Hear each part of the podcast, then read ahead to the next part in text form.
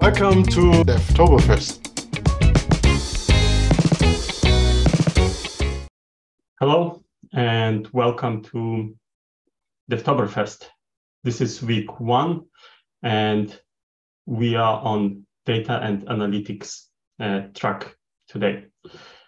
Let me do just a quick introduction into a few things that I would like you uh, to know. So uh, first of all, the Devtoberfest is four weeks um, long event organized by uh, SAP developer advocates together with uh, our product teams. Uh, I am one of the developer advocates. My name is Vitali, and I am the host for uh, all data and analytics sessions during the Devtoberfest. One thing uh, that um, I would like to remind you as well is that you can participate in the Devtoberfest game. It is a contest where you can collect some points and as well watching today's session or recording of this session uh, can be rewarded with these extra uh, extra points as well. Uh, to do that, you should go to the validation page. It is uh, attached to the description of the video uh, on YouTube. It is available as well as a comment on the session page. And uh, today uh, we have um, two sessions, uh, both um, uh, on using embedded machine learning, first in SAP HANA and the second one later today uh, in data warehousing cloud. And with that, I would like to pass the microphone to uh, Christopher. And Christoph, the stage is yours. Thank you very much for the introduction, Vitali. Uh, hello, everyone. So my name is Christoph Morgen. I'm part of the SAP HANA product management team. And Today, I'd like to kind of give you an overview on how to leverage the HANA machine learning capabilities uh, with HANA Cloud building and BTP application, for example, and kind of taking the perspective from the data scientist, maybe working in Python with the machine learning clients for HANA and how they can contribute uh, yeah, machine learning scenario code if you want with the with the developer. Or you as a developer, you may want to also leverage the, the Python interfaces, uh, which are maybe easier to, to start with from the machine learning scenario perspective, but how can you then generate your code you'd actually then like to embed into uh, your uh, BTP or SAP HANA Cloud application, which supposedly needs to be rather SQL than the, the Python code. Okay, usual kind of this disclaimer. I'm giving you the, the overview here on uh, the machine learning capabilities for those who are new to the topic.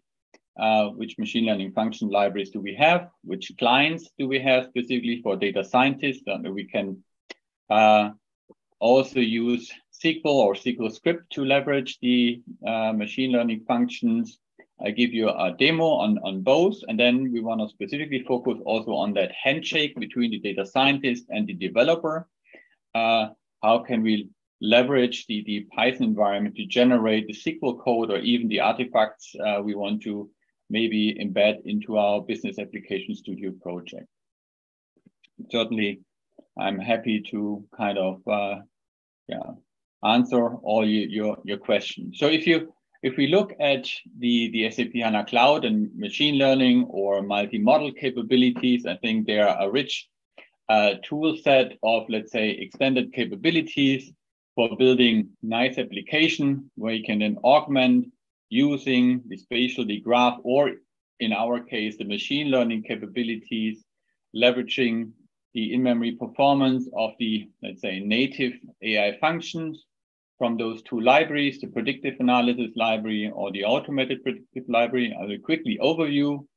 You can leverage them from the SQL interface, but certainly as I uh, laid out with this Python or R machine learning clients and build nice multi-model application. There are multiple SAP applications who bring their own C++ function library. So that's a, uh, nice uh, and, and uh, concept in SAP HANA and specifically in HANA Cloud. Uh, there are already applications which, which leverage the elastic scalability of SAP HANA Cloud uh, for those, in, in that case, integrated business planning, leverage this elastic scale, uh, scalability features for the deep deployment planning runs. Um, what scenarios do we talk about if we speak uh, uh, about HANA machine learning? We refer to the classic machine learning scenarios.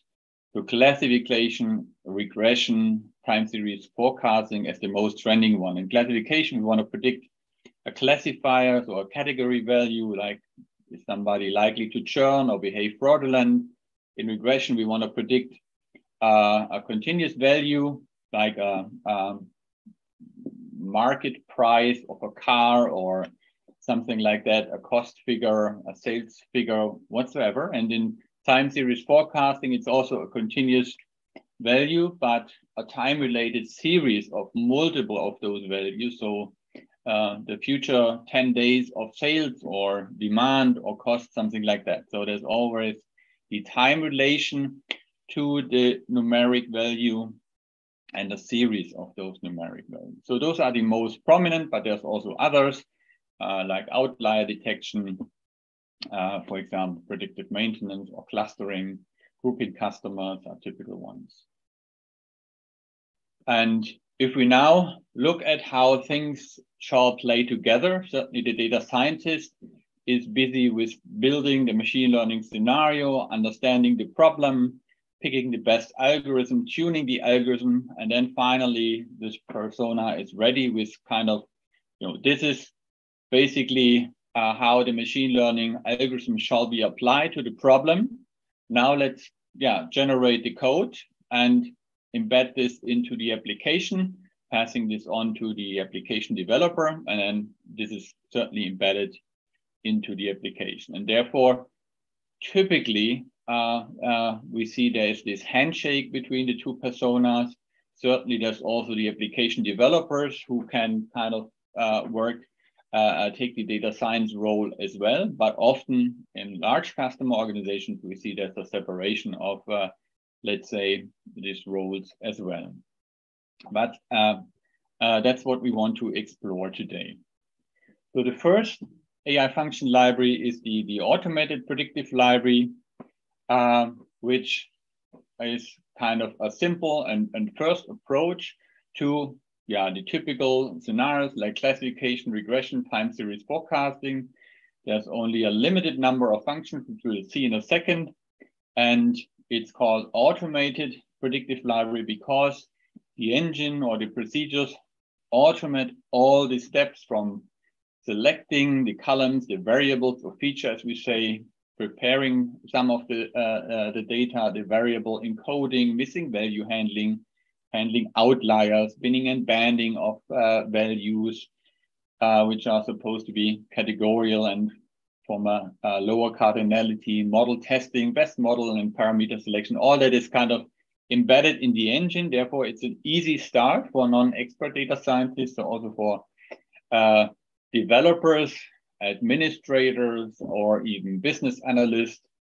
And yeah, it's a great um, yeah value to have this this uh, automated predictive library, and it's always uh, a good first start for a problem.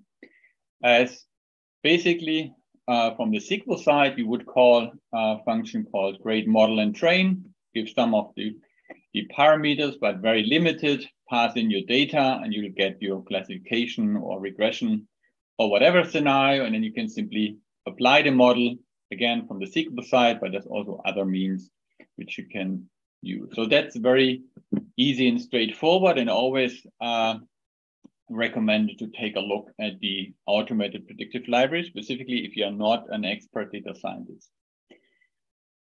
If you have more, let's say, in-depth knowledge about that field of machine learning, you may want to look at the predictive analysis library.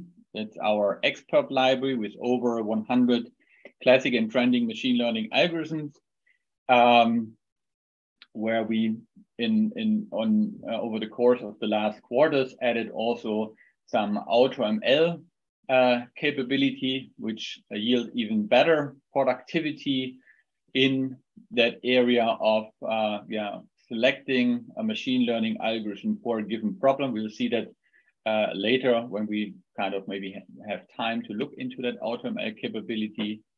Um, but it's specifically designed uh, to supply these expert algorithm and uh, uh, enable yeah, application developers to apply them in best performance as part of an SAP HANA application. There's many, many features as part of this predictive library. Um, just in contrast to what we've seen for the automated predictive library, the PAL library provides a rich set of algorithms in these different categories, classification, regression, cluster analysis, time series analysis, etc., etc.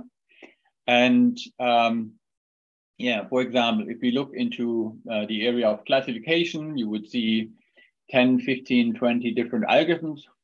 If you're not an expert, which one would you want to choose to apply for the problem? So you need some kind of uh, more in-depth knowledge uh, if you want to kind of apply um, uh, a PAL library algorithm to your problem. However, this may yield in better uh, machine learning model performance or quality or outcome and, and, and, and thus value uh, which you can achieve with applying the predictive algorithm. So often where we see with APL, you are fast forward, you're getting good results already, but if you have a high value uh, singular scenario where the outcome of your prediction is of key importance, you may want to apply uh, uh, a dedicated PAL algorithm to the problem as you may yield an even better predictive uh, uh, outcome or performance.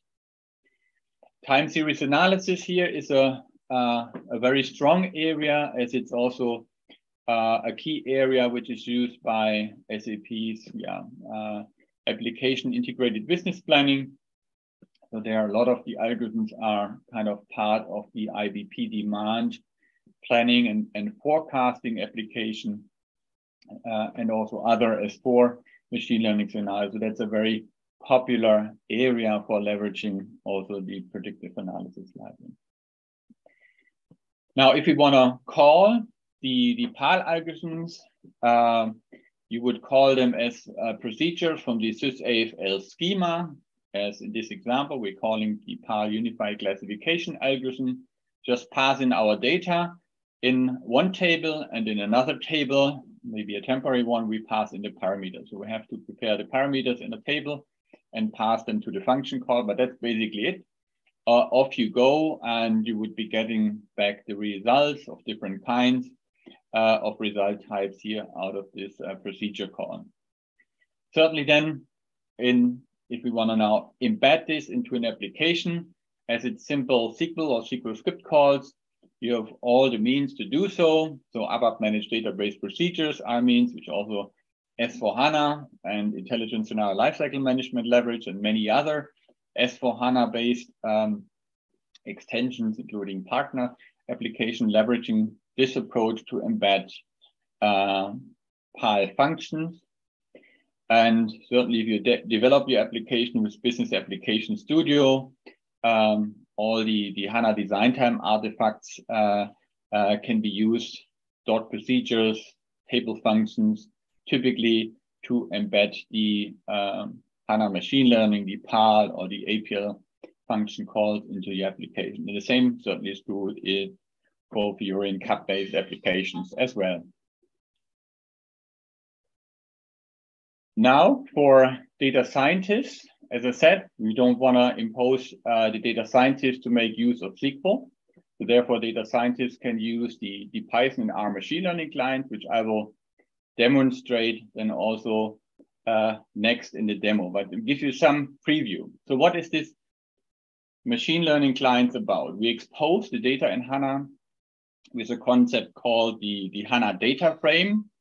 Basically, the data frame is a virtual data reference uh, to yeah, any table, a query, a view, calculation, whatever in SAP HANA. It acts as a placeholder, which you can use then to manipulate uh, your reference. We will see that you add method, and basically all you do, you would be adding and extending the SQL statement.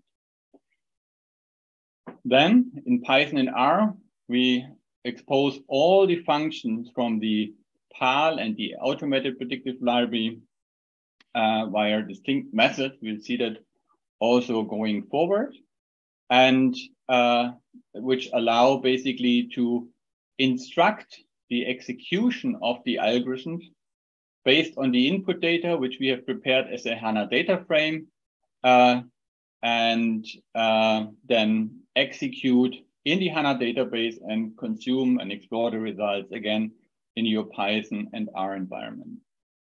There's also other capabilities as part of these machine learning clients, like some spatial and graph capabilities, which you've may seen before. Um, uh, also in uh, context of the HANA data frame, you can import spatial or graph data, create graph workspaces through the Python machine learning API as well.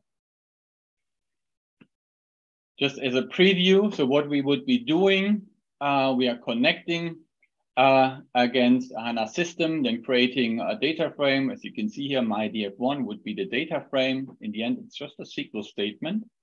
And we can then apply methods against this data frame, like the describe method. And in this example, we would get all the univariate uh, uh, information about all the columns. Uh, so we can yeah, explore in a tabular format here very easily with a single method call uh, all the data behind our data frame. There's visualization um, options and methods there of different kinds to explore the data in the sense of using a small uh, script in, in Python, uh, but in the end, we're pushing down all the calculation to the in-memory SAP HANA database and do all the heavy lifting uh, within the database. But give the data scientist the native, let's say, Python experience for the respective analysis steps.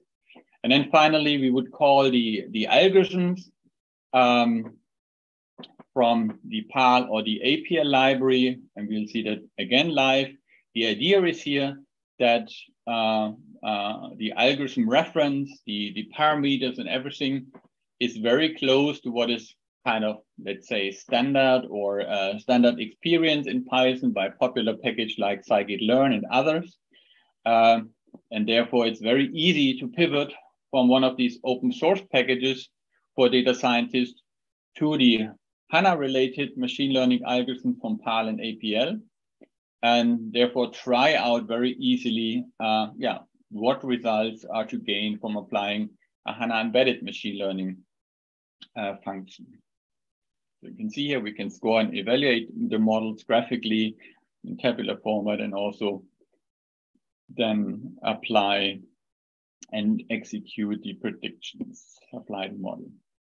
So just as a first summary, uh, embedded machine learning algorithm um, uh, we provide from those library, the, the APL and the, the PAL function library for these classic scenarios, classification, regression, time series forecasting, the key advantage, certainly, you have a simple architecture. You have already your HANA in-memory database. You can now apply your machine learning algorithm co-located with your data. You should gain performance. Certainly a simple architecture and uh, yeah, can certainly apply the machine learning in combination with everything else you are uh, doing. And certainly we have uh, a preparation for uh, uh, or advanced interfaces for the data scientists. And what we look into today specifically is how can we hand over that best possible machine learning model code from the data scientist to the uh, application developer. So now let's look at a first demo scenario. So the first thing uh, we typically then do in, in Python as we have uh, prepared our environment. We import uh, the, the packages. The HDB CLI package is the native database client for Python. And uh, on top of that, there's the HANA ML package, which is the which is the Python machine learning client, which builds upon HDB CLI. But these are uh, yeah, basically the, the, the, key packages.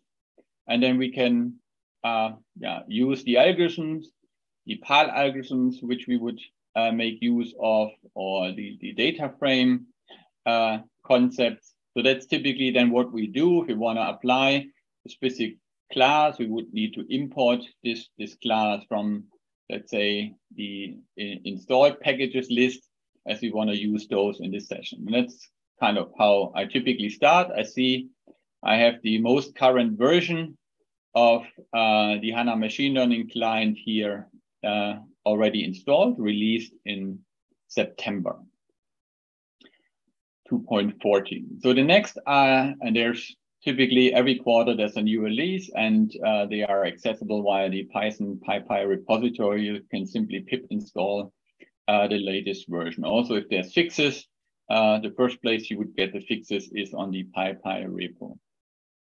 So now connecting to uh, HANA Cloud and giving the URL, um, user, and in this case, I'm uh, being prompted for, for the password. So now I'm connected to the latest um, HANA Cloud release of QRC 3. And now let's explore the capabilities. Yeah. Looks like my mouse is busy, so I need to switch here. Oh, that shouldn't be a problem. So one thing uh, we want to get started is um, from the connection using uh, a SQL statement. Uh, and with that, we are creating a, a, data frame called DF here. And this example here should only kind of state something special already that I can execute a multi-statement um, um, SQL call against um, the connection and thus consume some of the results of this, let's say, anonymous block if we want, or multi-statement SQL block. So this is the data set we're gonna be using for our scenario. Um, we wanna uh, use a classification scenario. And what we wanna do is build a machine learning model which uh, predicts uh, if a person is likely to acquire diabetes. So it's um, popular data science challenge data set, diabetes, and we have different, let's say, uh, features here describing the person's um, glucose, blood pressure level, skin thickness, etc., etc., which kind of describe the, pl- the problem. And the, the class column is basically our target column, which um, yeah, indicates if somebody is likely to acquire diabetes. So we now want to uh, create a new data frame using a different method. You can also use the table method here and specify from which schema, which table do we want to create the data frame. And just to explain the concept of the data frame in more depth, we see uh, that the data frame is simply a select statement. So no data has left the HANA database. We can apply other methods like here to head and cast to manipulate the SQL statement. And we see nothing has happened being really executed. We only changed the, the SQL statement. Um, as we applied the, the cast function here and uh, yeah, change the order, we want to have the ID column at the, the first column. We can use other methods like counts and columns to kind of identify number of columns and the, the columns and their order as part of the, the data frame. Only now, if we use the collect method against the data frame, we're actually transferring data from uh, the HANA database to, to Python. And we can then also chain multiple methods. And if we chain head and use then collect, we basically filter on top six records here and only pass these top six records from the HANA database to the Python side. So that's kind of important if you have a large data set uh, and you use the method collect. Maybe you want to filter uh, or use head or any other methods to trim down the results that you want to transfer from the HANA database to your Python environment. Um, there's now this describe scenario, which we've seen before on the slide. Basically, um, here as I said, we see the, the univariate analysis, so all the descriptive statistics on the, the column values and their distribution, how many unique values, what's the mean, standard deviation, variance, uh, uh, quantiles, etc., etc. All that is kind of giving as, as output here from the describe method. So that's a really nice one to understand the data. Um, Let's see how our target column uh, values are distributed. So we have 500 zeros and 270 uh, roughly uh, one values. Uh, so likely skewed distribution. So we could apply some methods for the machine learning model to better average that out, but maybe that's still fair for our machine learning problem.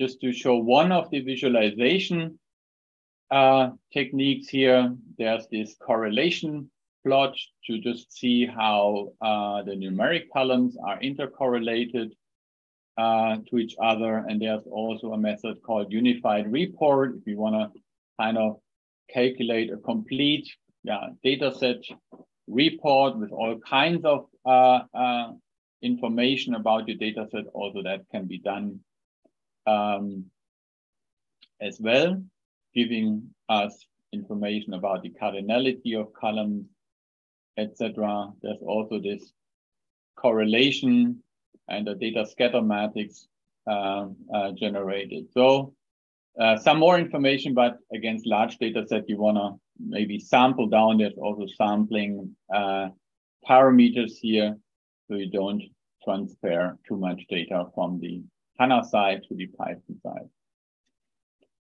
So as we want to train a classification model, so the first thing we want to do here is uh, split our uh, data into a train subset and test and validation subset. So we use the train test validation split method here. And um, see, we have 614 uh, rows uh, for training and 77 and 77 left for uh, uh, validation and testing of the scenario. So the validation subset we typically use to tune our uh, algorithm and uh, the parameters of the algorithm. The test subset we typically then uh, use as our end testing kind of once we are done. That's really kind of something we should not go back and forth uh, uh, all over the place because that's really then our final final testing as we want to probe and avoid that our model is like as we say overfitted against the training data it should also provide good predictions against data it has not seen during model training and model uh, validation. So the algorithm we are using is the unified classification. It's basically a procedure allowing us to specify any of the classification algorithm making it easier uh, in the end for the application developer uh, to integrate yeah, any kind of classification algorithm into the application as the procedure interface is on also on the SQL side is, is stable. So it's basically a requirement coming from the SAP application, uh, from the SAP application as we uh, kind of provided more and more algorithms and maybe you people did switch from one algorithm to the other we wanted to avoid that the, the interface needed to be to be changed here. Um, so it has already uh, fitted or trained the model. Um, just one first step into yeah now seeing what's going on behind the scenes. We can use this connection object last executed statement uh, attribute here and print this. And we, what we would be seeing is, okay, there's an anonymous uh, SQL script block being generated and um, the respective PAL function had been called unified classification, as we can see here. So that's already a good starting point. Um, so somebody could basically copy paste this code and pass this um, to um, the uh, application developer. So that's a first means for this for this handshake we want to investigate. Then certainly there's also uh, for this model we have just created and apologize, I'm not going into the details on the, the algorithm and the specifications. As you can see here, there's learning rate estimators, etc., etc. Uh, I think that's not in focus uh, specifically for this session. What are the parameters of this hybrid gradient boosting tree model? That's basically uh, just uh, uh, as much uh, like this, that the hybrid gradient boosting tree algorithm is the most popular classifier and regressor algorithm in the PAL library these days. So very, let's say, comparable to 8XGBoost, CatBoost implementation in the open source world. So we had seen here the uh, statistics generated. So we can see here the, the quality reach as one statistic would be the area under the curve, 0.8 based on the uh, training and, and implicit validation here. Um, there's also other output objects uh, from the training, uh, like the confusion matrix, which we can call here to inspect, okay, what are the predicted versus the, the, the true labels um, to, with that, qualify how good is the, the model actually.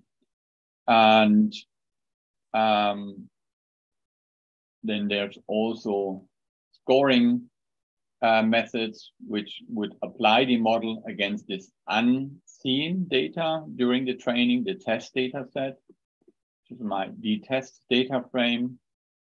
And same here, we can now apply uh, uh, the trained model against this test data set and we actually uh, can see, and I'm only focusing in this moment on the AUC, but it actually provides uh, similar or even better value uh, for AUC on, on the test data set. So it generalizes a good this model which I've just created.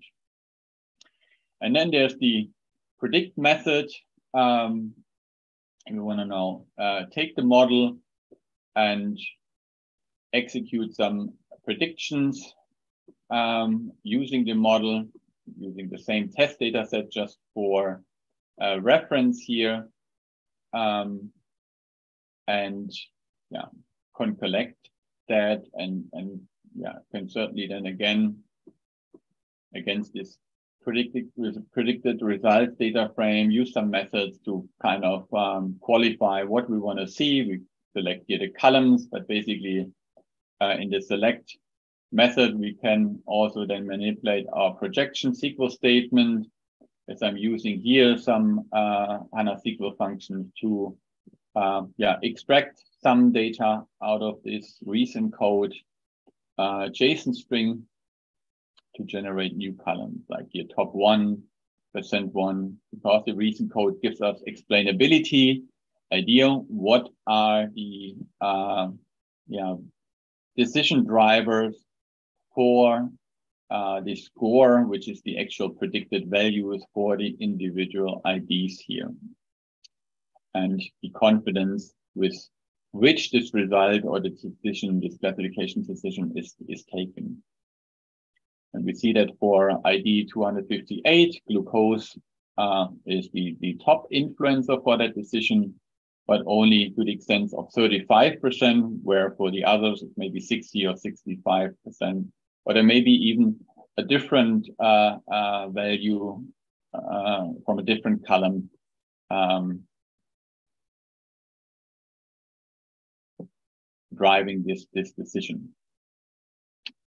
For yeah, specialized data scientists, there's then even more, let's say, explainability graphics, giving even more indication, um, yeah, which columns or features as part of the model have which influence against um, yeah, the machine learning classification problem and as part of the model. We can also store the model. So there's some model, predictive model storage capabilities um, as part of the HANA machine learning client, the model storage class.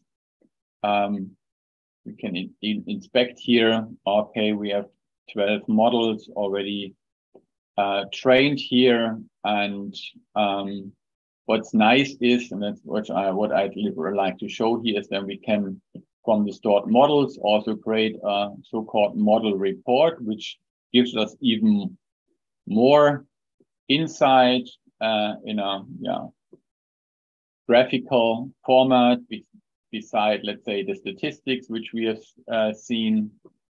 Um, like, for example, uh, the, the popular for classification problems, the ROCHOR, the cumulative gains, um, uh, etc., which is for classification an, an important kind of curve to see um, yeah, how how many of let's say the population uh, if it if the population is my my customer base how many uh, uh, what's the fraction of my customer base and maybe I need to contact to achieve let's say um, true positive rate of let's say 80% 60%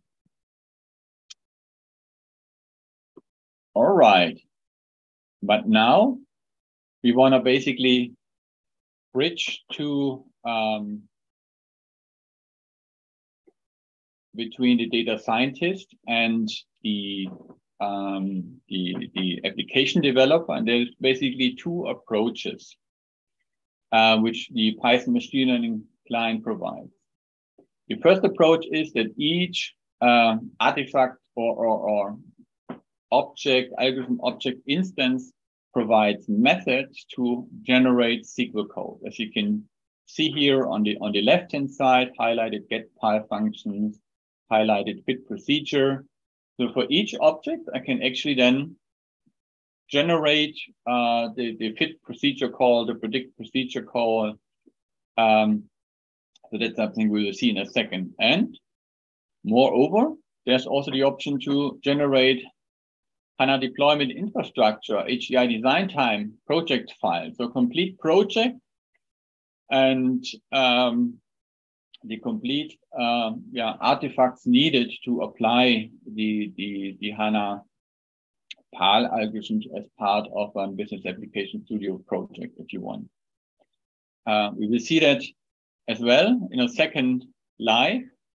Um, what's kind of the real advantage here that also um, all the yeah required, let's say, HDI artifacts needed in, in a business application studio or yeah, uh, web IDE projects needed for applying PAL or APL procedures are included. We, as we need synonyms for the PAL procedures, which reside outside of the HDI schema, we generate the role grants needed for uh, kind of executing the procedures. And then uh, we also need to reference a user provided service um, because we are accessing procedures outside of the local HDI schema. Therefore, we need a user provided service reference, which also needs to be added as part of the project. As the user provided service users, user requires access to the sysAFL schema. So that's something we can specify here. And then what we would see, uh, a complete, let's say, directory is, is generated here of objects, including an MTA YAML file with the user provided service reference. Uh, then are some procedures. And typically what we do for predictive uh, scenario, we have the fit and the predict procedure. And here in the concept, how we generate the artifacts, we distinguish between a base procedure which incorporates, let's say, the base configuration of the algorithm, so with the parameters, the algorithm, and the problem. And then we have the consumption procedure, which is basically exchangeable as it applies the base procedure in context of your application and your data. So imagine you want to apply um, um, the predict call.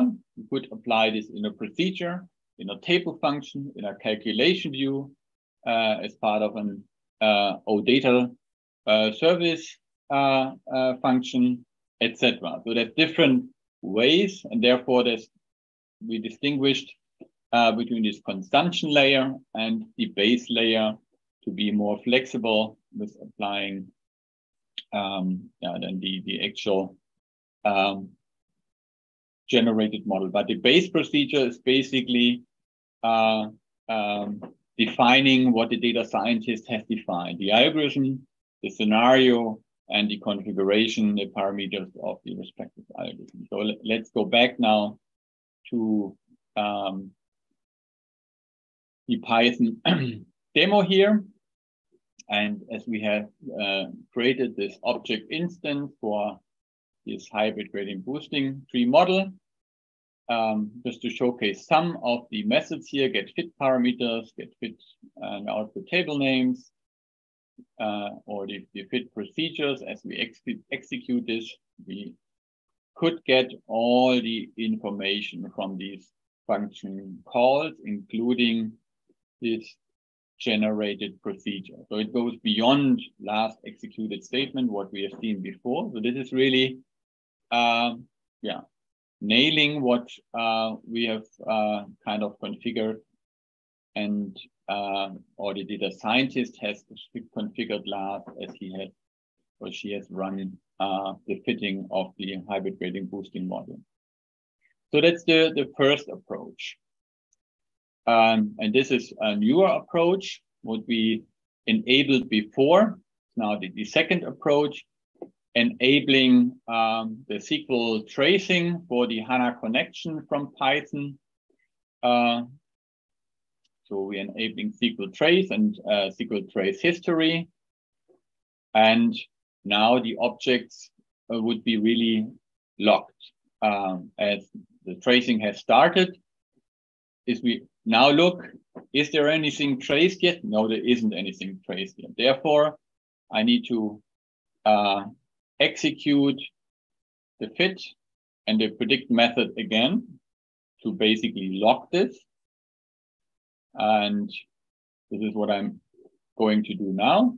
And we already see that there's more info generated as I execute. I already see the code uh, which got executed.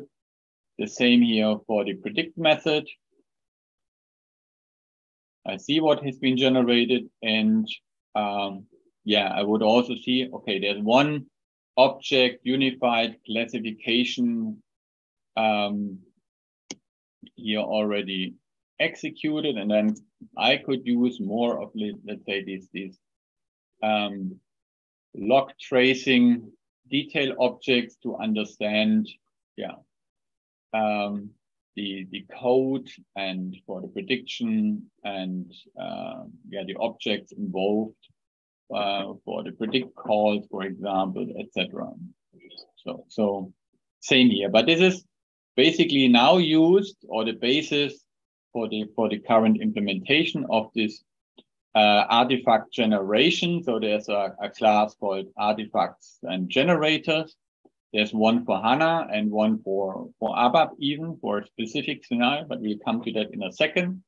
So for now, I'm executing the, the HANA generation, calling the HANA generator, giving the project a name, a version. If I know the user provided service, which will be used, I'm not creating that, but if I know the user provided service, I can already specify this here. Yes, that will be part of the YAML file being generated. And yeah, everything will be generated here in a local directory for now, certainly I could in the end also uh, post on a GitHub repo. I'm now generating the artifacts and can now see here um, by different means, okay, there, the procedures have been generated. I can now also go onto the, the file explorer here and would see, okay, um, just now there we have generated the HDI um, folder structure. And there was the YAML file and under the source tree, I would, for example, uh, see the procedures being generated and certainly can now open um, the procedures and have a look. And yeah, would in this case see how the consumption procedure uh, looks like, or uh, if I go back here to the file explorer, um, in the synonyms, I would see that for the PAL unified classification, there's one synonym uh, created, and for the PAL unified classification predict function from the sys AFL schema, uh, there's a synonym created. So that's needed. And uh, what's also needed is the, the grants, um, which, yeah, provides access to uh, the AFL PAL execute uh, privilege from the database to the user of the HDI application. So that's everything is, is, is generated here. Um, and I could basically import this now into um, my, my uh, business application studio project.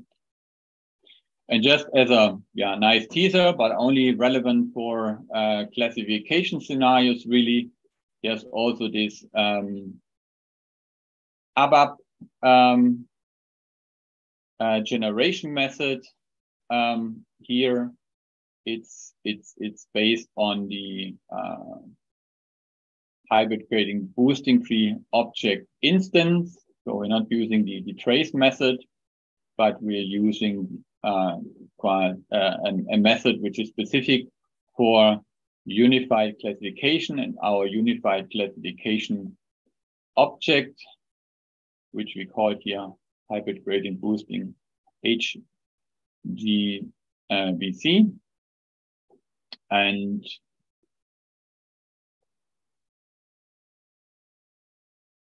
same here. Um, I would kind of create an ABAP class, which I could then import into my ABAP environment if you want. So a shortcut again for the handshake between the ABAP developer and the data scientist. Coming back to the, the slides for a second, um, if you have more detailed interest in how such an uh, project looks like. We have a complete sample project in our uh, sample repository and in this block here, Data and Analytics Showcase, developing uh, ML application on SAP showcases this generation of the HDI code uh, and giving all the examples. And you can basically uh, copy and import the Git uh, project from our samples repo into your business application studio project and and yeah inspect how this looks like what is is is generated um, um, by the, the Python environment. It's based on a different scenario, prediction of food prices, uh, car food prices uh, in Germany, a popular uh, data set called Tankerkönig. Um, so where we have all the uh, gasoline price data available across uh, complete Germany on a daily basis. Okay, so we've seen this, and maybe now, um, before I yeah would be going more and more to, to other topics, uh, Vitali, maybe we can we can pause here and see what questions there are, and and and answer uh, any of the questions by the audience. Okay, Christoph. Actually, uh, there were quite a few uh, questions, so I hope that you addressed already some of them. For example, there were two questions about um, uh, about uh, is it possible to use ML scenario with CAP, Cloud Application Programming Model? Uh, similar question uh, can you give a hint, SAP developer tutorial, how to integrate the results from application developer perspective? I believe this was the the, the blog post that you were yeah, uh, exactly. mentioning at the end. That's this this blog post, and in uh, basically CAP scenarios, you have, can can create table functions, and in a table function, you can embed the um, the predict function, for example, if you want to embed procedures. So that's that's part of the blog post here. As you can see here, in this case, we used uh, uh, our data function here uh, against um, PAL functions we we had uh, created as part of the project, and which are then called as part of the Node.js service here created. So that's kind of gives you that that, that full idea how uh, these PyFunction parts would be embedded and called from a CAP project. Yeah. Uh, there was a question as well from Markus Rest, uh, right when you were explaining, you know, um, integration with ABAP. Uh, if the import of the ABAP class possible by using GCTS. So GCTS is Git-based transport. Um, well, we haven't haven't explored this. We kind of um, following a, a, different path, um, which is yet not uh, fully implemented, as ISLM is a component of S4HANA for managing machine learning scenarios. We're going to primarily kind of uh, uh, provide the ABAP classes in, in conform of ISLM as this application component managing machine learning scenarios in S4HANA that's kind of what we're currently focusing on and, and targeting. But today, basically, you have the ABAP class, and you could uh, include this in your ABAP development environment. Um, let's say maybe copy paste form a form and transport it from there. Sure. Uh, there was as well a question from Satish, uh, how is XAI, so explainable AI implemented? Uh, do we have libraries such as Shapley integrated? I believe that you showed it as well. Yes, exactly. So explainability, that, that was the reason code we saw during the prediction for the local, the predict explainability. Um, uh, there's Shapley, Sabas, and, and different, let's say, libraries used depending on the algorithm again. Uh, but that's a key area of uh, kind of the PAL and the APL library to provide explainability uh, along with the models we created. Okay. There was a question as well from Anurag. Uh, could we use Pickle to load and export models? Um, certainly, there's, let's say, different uh, ways to do that. So the, the, the HANA machine learning model is basically uh, behind a data frame can be collected and uh, um, passed into a pandas data frame and then every anything can be done uh, uh from from that uh, point in time. Okay. Uh, there was a question as well from Satish if if they can pip install these libraries, but you showed this already as well the other question from Honor, I pointed him to one of the blog posts that are explaining differences between HANA data frame and Pandas data frame, but basically he was asking, can we assume that we can apply the expertise in Pandas to SAP data frame? That's the that's the idea that we uh, provide same or comparable methods uh, uh, available for the Pandas data frame against the HANA data frame there, there will be a gap certainly based on the nature of the pandas and the, the HANA, let's say data frame, but that's kind of the idea that similar experience is, is, is given there. And one more question from Anurag, uh, how to implement or develop custom ML scenarios in on-premises? Or is this possible only with BTP Cloud? No, um, that's that's a very good question and very important question.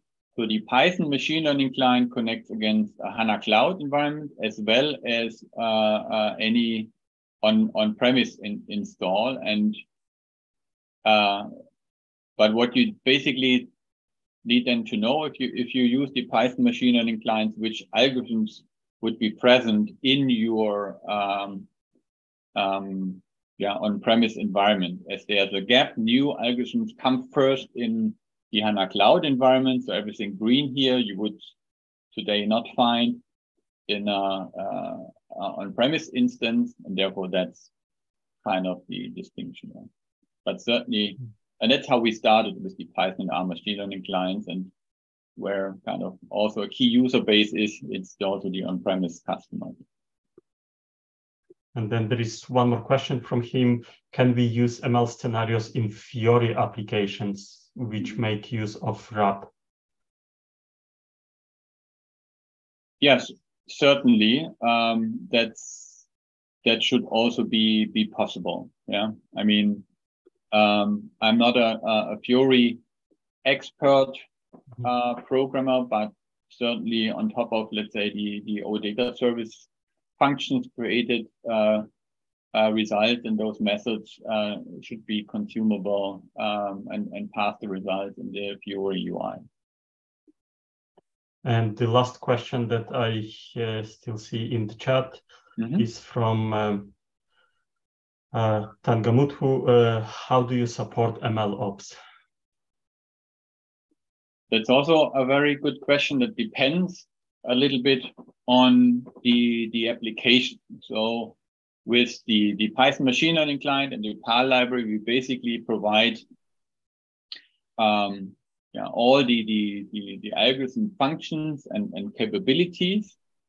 Uh, but today we don't give, let's say, a standard, let's say, HANA environment based uh, ML, let's say, operation application or, or, or context. So that's something which is uh, part of the application in S4HANA. This is intelligent scenario lifecycle management um, for um, yeah, BTP applications. There's this, this AI launchpad.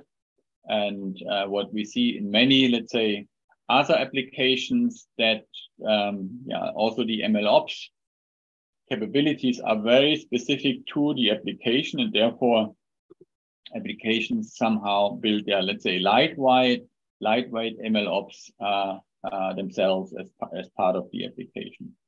But in for, for S4HANA and intelligent scenario lifecycle management, uh, there's all the capabilities for ML ops uh, uh, already there.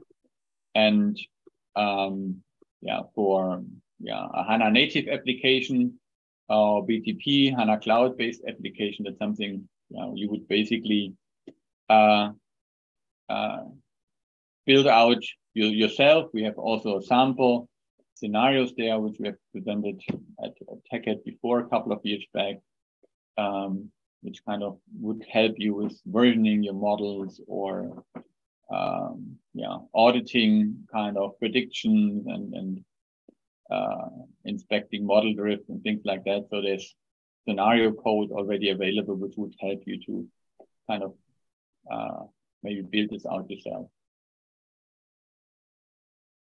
Mm -hmm. And uh, we are almost at the top of the hour. Uh, yeah. Christoph, are there any closing slides from your side? And uh, as well, are you coming to TechEd or are there any sessions during TechEd that would be helpful for today's participants? Yes, um, we have a multi-model session at, at TechEd by Markus Fath and, and myself. It's a DA 180 if I recall it right. So please join us there to learn about the, the latest of uh, the multi-model, graph, spatial, doc store capabilities in conjunction with uh, the machine learning aspects.